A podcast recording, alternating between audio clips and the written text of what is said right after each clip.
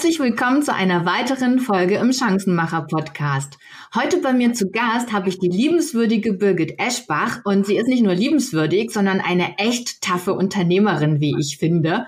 Und was sie so alles gestemmt hat, äh, seit es, ja, ich sage jetzt das Wort nicht nochmal, aber seit März 2020, also seit diesem Jahr, das erzählt sie uns gleich. Hallo Birgit, ich freue mich so sehr, dass du da bist. Grüß dich, Bianca. Ich weiß auch gar nicht, wie oft ich Danke sagen soll dafür, dass du mich in die Chancenmacher äh, mit aufgenommen hast und so früh gefragt hast. Also ja. Glückwunsch zu dem Podcast. Dankeschön, Dankeschön. Du bist für mich wirklich ein Chancenmacher und warum das so ist, das erzählst du uns am besten gleich.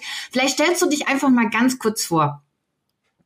Ja, gern. Also ich bin, ähm, wie du geschrieben hast, Unternehmerin. Das bin ich seit äh, 22 Jahren. Ich habe zwei Agenturen, eine in im schönen Rheinland, die Rheintöchter und am Tegernsee die Isarsöhne und wir machen seit 22 Jahren Marketing und Events. Mhm. Und darüber hinaus bin ich ähm, wirklich auch so von Herzen Rheinländerin, ähm, liebe es in der Natur zu sein, liebe es, äh, mich mit Menschen zu unterhalten, Netzwerke zu knüpfen.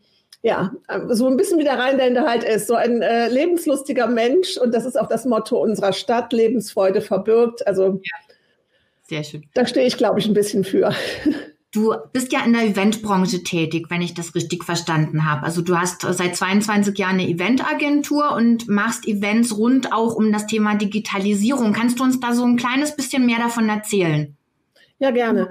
Also wir haben uns bei den Events darauf konzentriert, ähm, Digitalisierung erlebbar zu machen äh, für Mitarbeiter, aber auch für Kunden mhm. und ähm, die Inhalte so zu gestalten und ein Setup zu bilden, dass wir ähm, Ängste abbauen, zeigen, wie schnell und wie einfach es geht, Prototyping-Workshops machen, Digital Makerspaces, äh, Barcamps rund um Digitalisierung und um das neue Arbeiten. Mhm. Ähm, das liegt auch so ein bisschen an unserer Kundenstruktur. Wir arbeiten ähm, zum Beispiel für ein großes Telekommunikationsunternehmen und unsere Kunden bringen uns auch bei diesen Themen inhaltlich immer weiter. Von dem her hat das so ein bisschen bisschen da auch gut gepasst, dass wir uns dafür begeistern, aber dass auch wir Gott sei Dank, wie es dann so ist, man findet dann auch die Kunden, die zu einem passen. Ja, das also das heißt Events bei uns Fokus auf Corporate Events mhm. und nicht auf Private oder auf ähm, Public.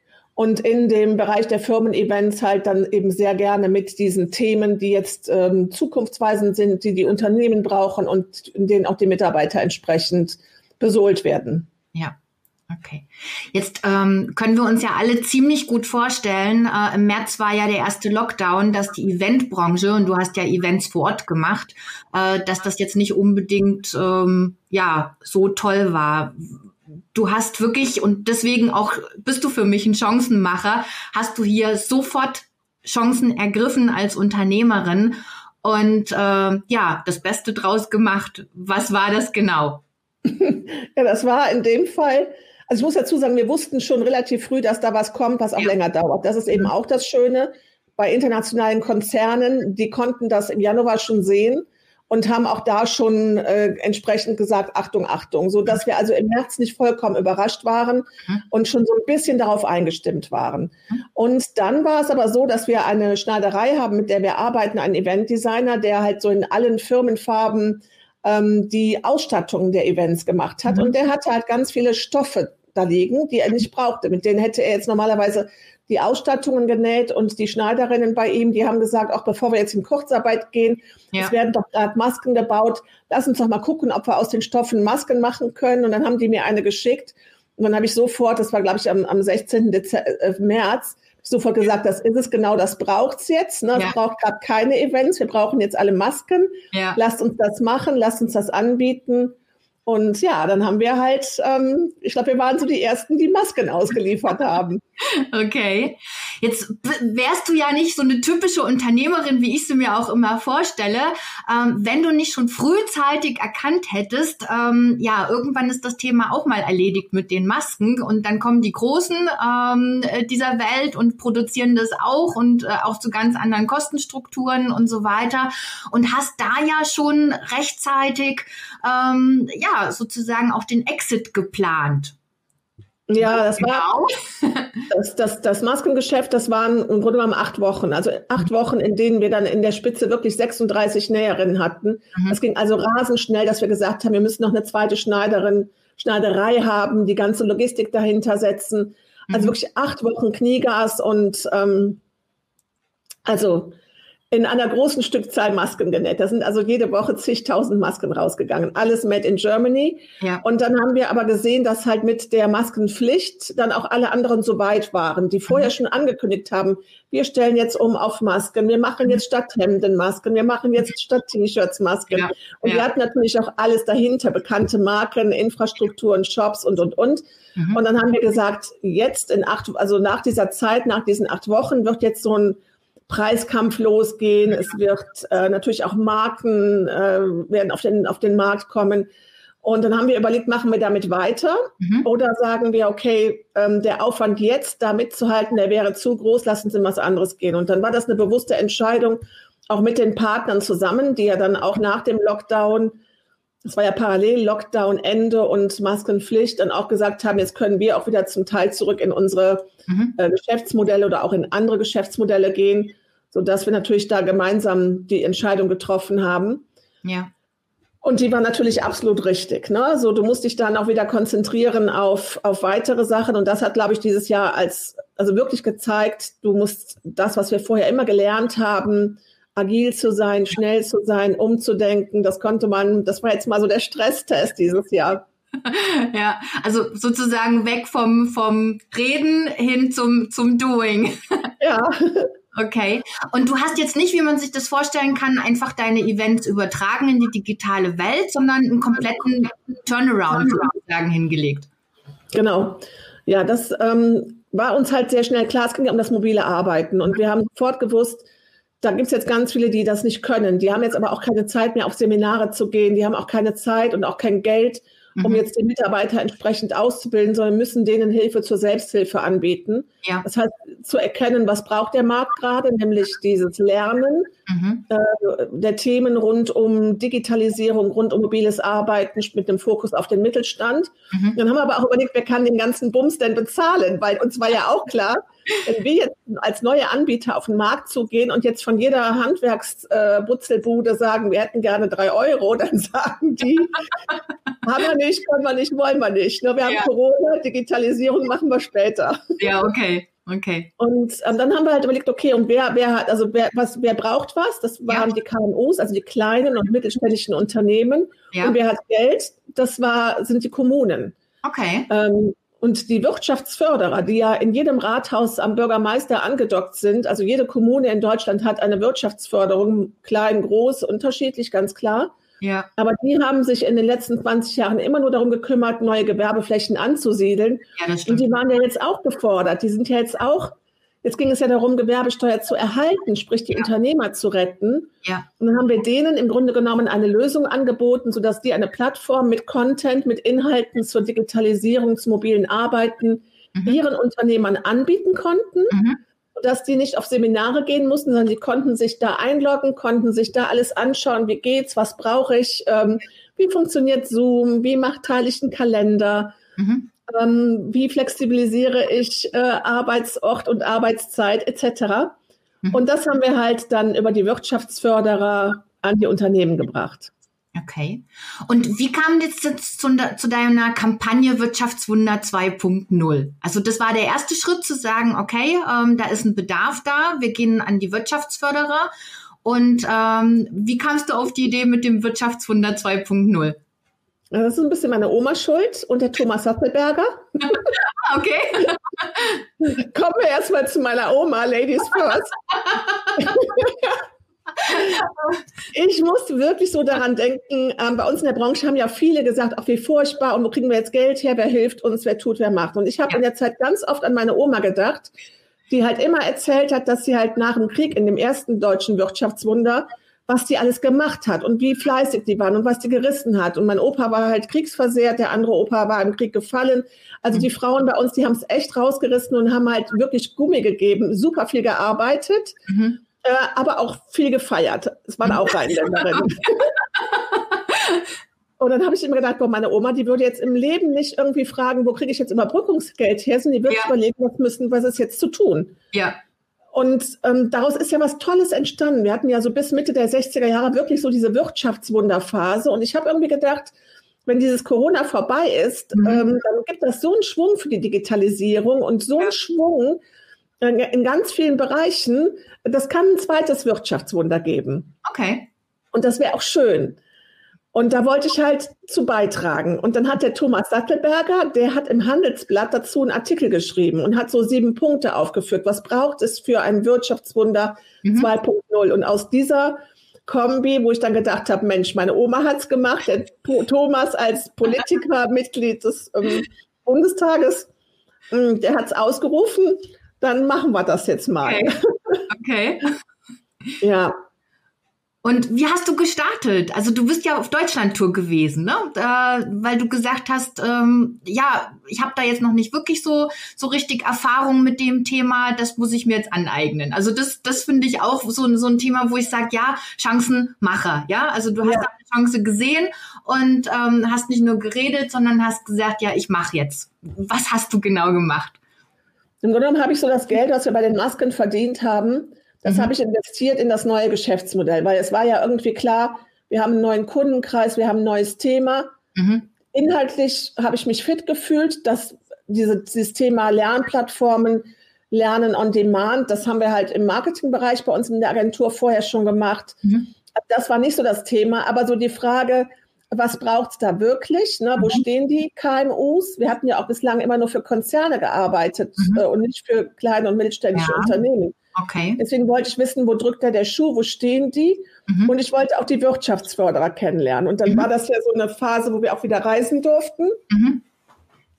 Und dann habe ich halt gedacht, okay, das Geld, das, also investierst du jetzt da rein, dass du eine Reise machst. Und dann bin ich halt sechs Wochen durch Deutschland gereist, 3000 Kilometer. Wow. In 26 Regionen, wirklich so auch bewusst ländlicher Raum. Also jetzt nicht nur da, wo es schön ist, sondern ja. Ich war auch in äh, Eisenhüttenstadt. Okay. Da, wo der Trabi, halt glaube ich, produziert wurde, ne? Oder? Bitte? Da, wo der Trabi äh, produziert wurde. Ist das Eisenhütten? Das weiß ich nicht, ob der Trabi, aber das war so, dass ähm, im Prinzip wurde da so der Stahl, das war so, dass die Alternative, ah. die ostdeutsche Alternative zu Kruppstahl, zum ah, Ruhrgebiet. Okay, okay. okay. Und ähm, naja, das war auf jeden Fall echt spannend und auch die beste Investition. Es war natürlich auch wunderschön. Man muss das auch dazu sagen, das war für mich auch eine tolle Reise. Also es war einfach auch wirklich schön. Ja. Aber ich habe tolle Menschen kennengelernt, habe nicht nur so ein Gefühl dafür gehabt, sondern ich bin durch diese ganzen Impressionen nach Hause gekommen und war sehr klar. Also das war, okay. das hat wirklich geholfen. Okay. Du hast mir auch ähm, im Vorfeld erzählt, dass du sehr viele Unterschiede auch kennengelernt hast oder für dich auch äh, erfahren hast ähm, zwischen zwischen dem Osten von Deutschland und äh, auch hier jetzt, äh, was den Umgang oder auch die die Thematik der Fördermittel angeht. Kannst du da ja. noch was dazu sagen? Wie war, ja, das, war das, war auch wichtig.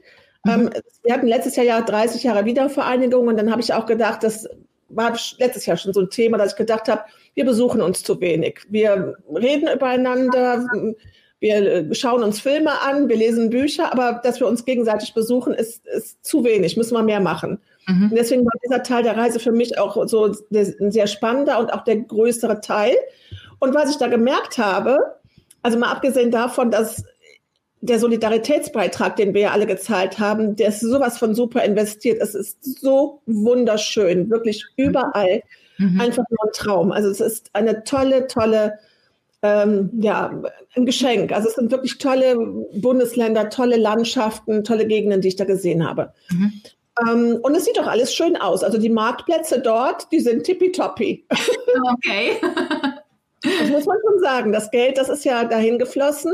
Ja. Und natürlich haben die äh, ganz viele Projekte gemacht, auch tolle, nachhaltige Projekte. Mhm. Neues Wohnen, neues Arbeiten in der mhm. Natur. Also das sind großartige Sachen mhm. mit den Fördermitteln entstanden, die halt aus dem Solidaritätsbeitrag äh, gekommen sind.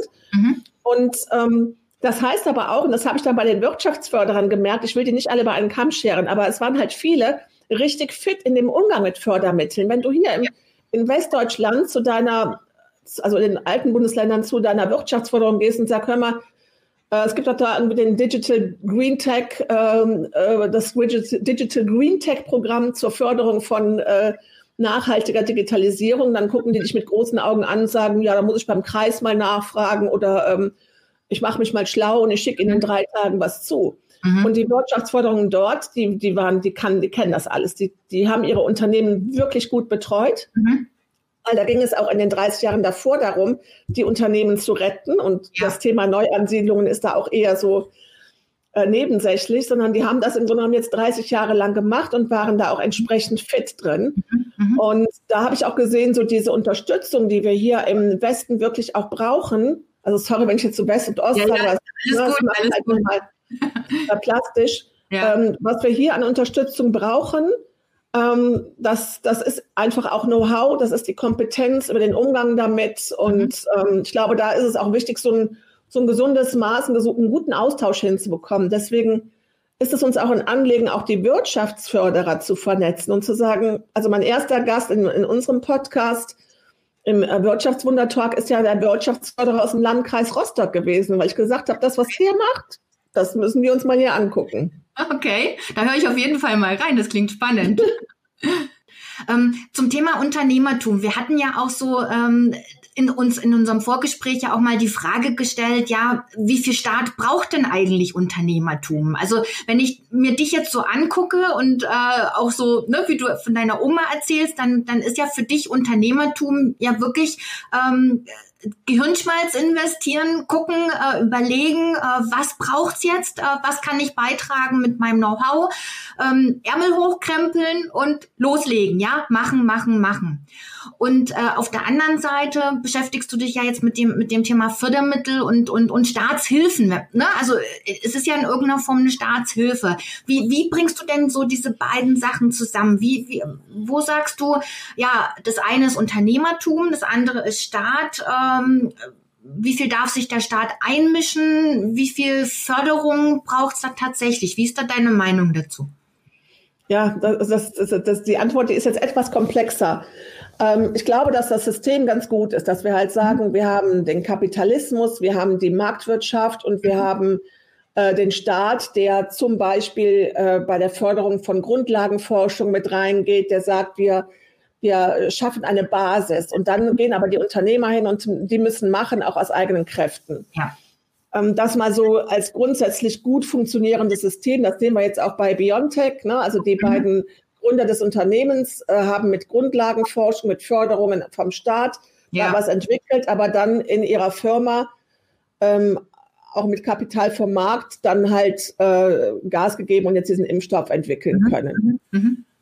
Oder auch die ganzen Unternehmen, die jetzt die Masken produziert und geliefert haben. Ja, ja. das war halt auch Unternehmertum. Das war jetzt nicht nur wir, sondern ich meine jetzt wirklich mal alle, die da gesagt haben, komm, der Staat hat jetzt keine Masken da, was er ja eigentlich hätte haben sollen, äh, ja. äh, laut des, äh, der Empfehlungen, die es ja, ja, schon seit Jahren gab. Ja. So, deswegen glaube ich, braucht es beides, aber wir brauchen auf jeden Fall da eine Reform.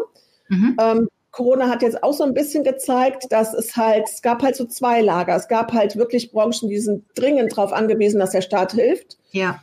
Dass es also nicht nur Fördermittel gibt oder Kredite, sondern Geld dafür, dass irgendwas ausfällt. Absolut mhm. richtig.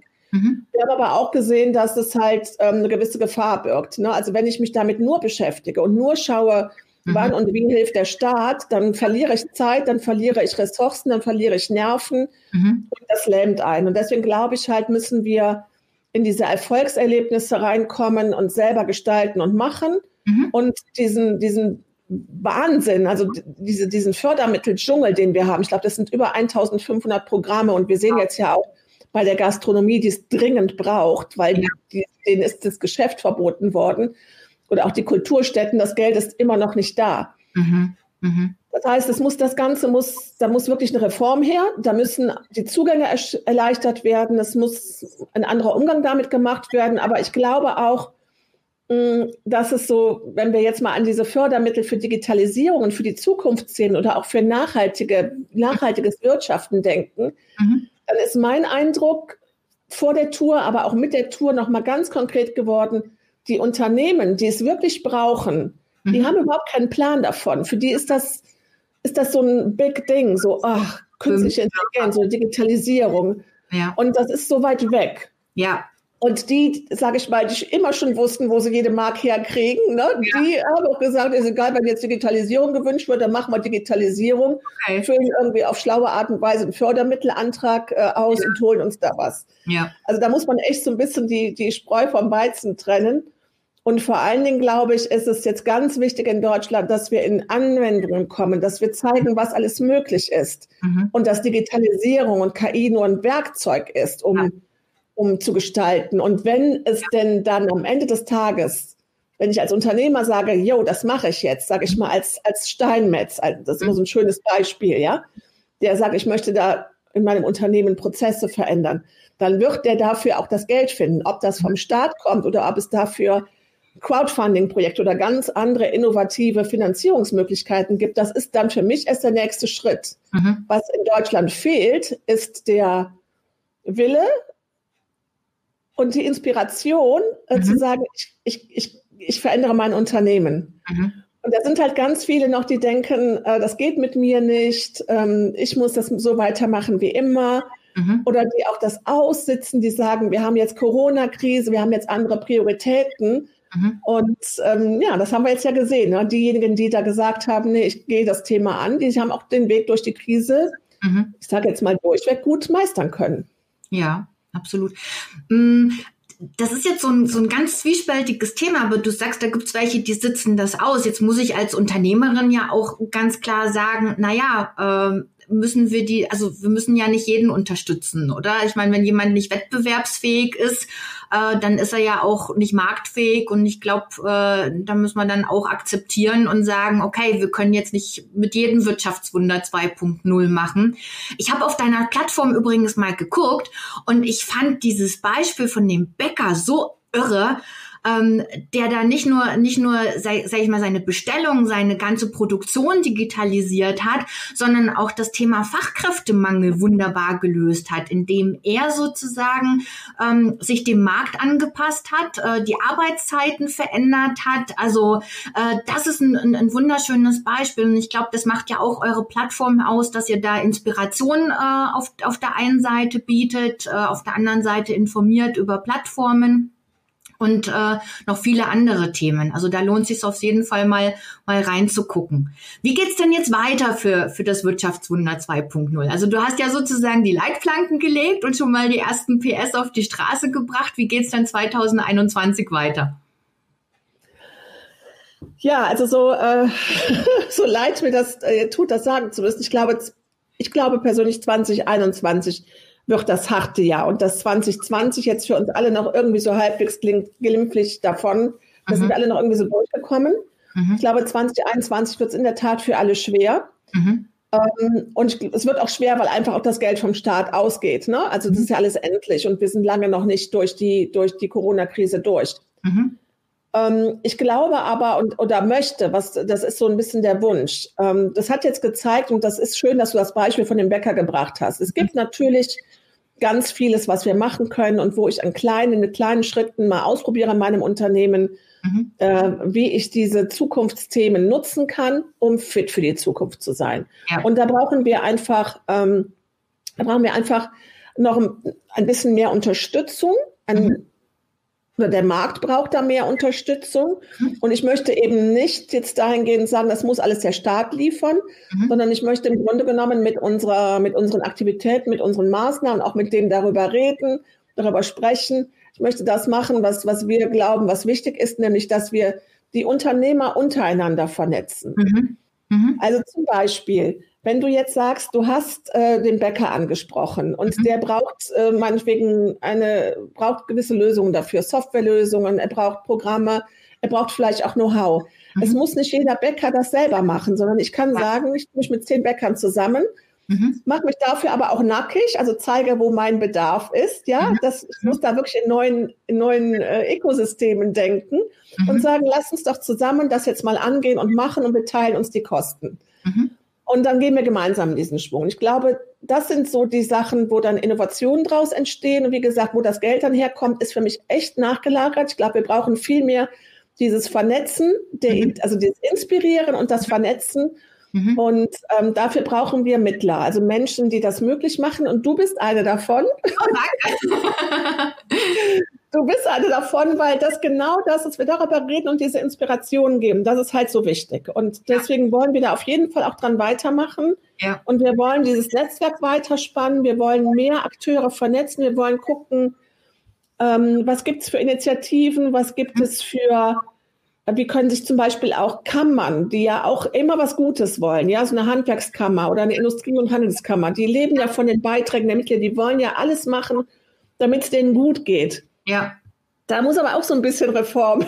ja? Und ich glaube, ich glaube dass, ähm, dass es auch gut ist, wenn es Menschen gibt, die dann so ein bisschen das äh, betreuen und begleiten und da zur ja. Verfügung stehen. Und ja. das ist so das, was wir 21 vor der Brust haben. Und ich glaube nach wie vor daran, Deutschland ist stark, weil wir einen tollen Mittelstand haben. Wir haben großartige Unternehmer. Wir haben auch alle, also das muss man ja auch mal sagen, wir sind ja halbwegs gut durch Corona durchgekommen. Ja. Unsere Unternehmer haben viele Skills, viele Eigenschaften, die es gerade jetzt braucht. Also dieses Thema Ärmel hochkrempeln, was meine Oma gemacht hat, ja. das machen schon verdammt, verdammt viele. Ja. Ja. Und deswegen müssen wir gucken, dass wir das weiter stärken.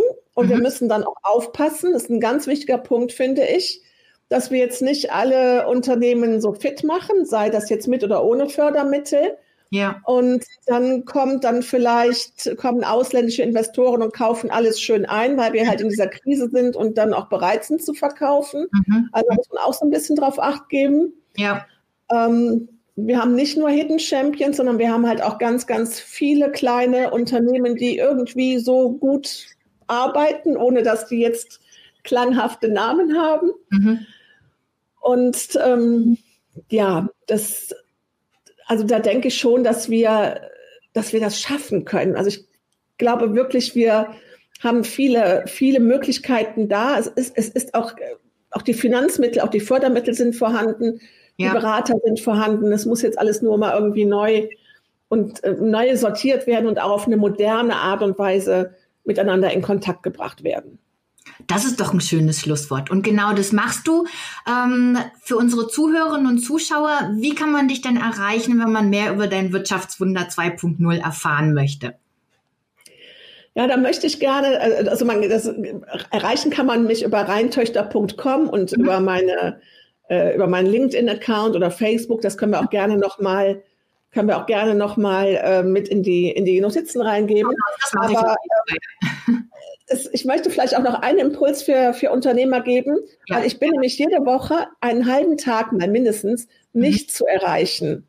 Und zwar ist das, äh, sind das äh, drei, vier Stunden, also immer ein halber Tag, den ich normalerweise, wenn kein Lockdown ist, auf dem Schiff verbringe. Mhm. Wo ich keinen Computer mitnehme, wo ich kein WLAN habe, wo ich vier Stunden an dieses Schiff gebunden bin mhm. Und nachdenke. Und ich glaube, dass das etwas ist, was wir als Unternehmer uns unbedingt gestatten müssen. Ja. Dass wir sagen, wir brauchen diese Zeit zum Nachdenken, zum Reflektieren, ja. zum Nichtstun und nicht nur mal eben zehn Minuten, sondern eben diese vier Stunden, also da, so, dass dir langweilig wird vor lauter Nachdenken. Ja. Und um dann einfach zu gucken, wie kann ich mit neuen Ideen oder mit dem, was mein Kopf, was da in meinem Kopf passiert ist, wie kann ich damit wieder zurück in mein Unternehmen gehen. Deswegen bin ich eben, ich hoffe, dass ich bald wieder Bötchen fahren kann, ähm, bin ich halt einmal die Woche da nicht zu erreichen und ansonsten ja. halt, wie gesagt, über Social Media und über unsere Website. Ja. Super. Oh, du sprichst da mir wirklich aus dem Herzen. Äh, ich sage immer, arbeiten am Unternehmen und nicht nur im Unternehmen. Das ist so, so wichtig, weil das sehe ich auch im Bereich Personal. Da wird im Hamsterrad immer das gleiche Hamsterrad gedreht, ja. Und äh, statt mal zu gucken, äh, was kann ich am System tun, am, am Unternehmen arbeiten. Danke für diesen Impuls. Also wunder, wunderbar. Ich danke dir herzlich. Gerne. Äh, Birgit, ich wünsche dir ein tolles 2021. Bleib wie du bist, so voller Energie. Ich, ich, schätze deine Offenheit so sehr, deine Lernfreude, deine Begeisterung für das, was du tust. Und ähm, ja, ich glaube, du, du möchtest wieder auf Reise gehen, äh, sobald es wieder möglich ist. Und da wünsche ich dir auch alles, alles Gute und vor allem bleib gesund. Ich danke dir und ich komme dich auf jeden Fall dann beim zweiten Teil der Reise besuchen. Ja, du bist immer herzlich willkommen hier am wunderschönen Bodensee. danke, danke. Ach, Birgit, ich freue mich. Danke dir. Mach's gut. Danke dir. Ciao. Tschüss. Ciao. Liebe Hörerin, lieber Hörer, ich hoffe, du konntest auch aus dieser Folge wichtige Impulse für dich und dein Geschäft mitnehmen. Wenn du auch Unternehmer kennst oder selbst einer bist, der clevere Chancen nutzt und anpackt, dann schreib eine Mail an gamechanger at diemehrwertfabrik.de oder buch am besten gleich ein Vorgespräch mit mir über meinen Kalender unter www.diemehrwertfabrik.de slash podcast. Wenn du Wünsche, Anregungen, Feedback zu dieser Folge oder zum Podcast hast, dann schreib mir ebenfalls. Ich freue mich über deine Nachricht. Und wenn du keine Beiträge verpassen willst, abonniere gleich den ausgesuchten Kanal und hinterlass mir deine Wertschätzung in Form einer Rezension. Bis wir uns wieder hören, wünsche ich dir eine schöne und chancenreiche Zeit.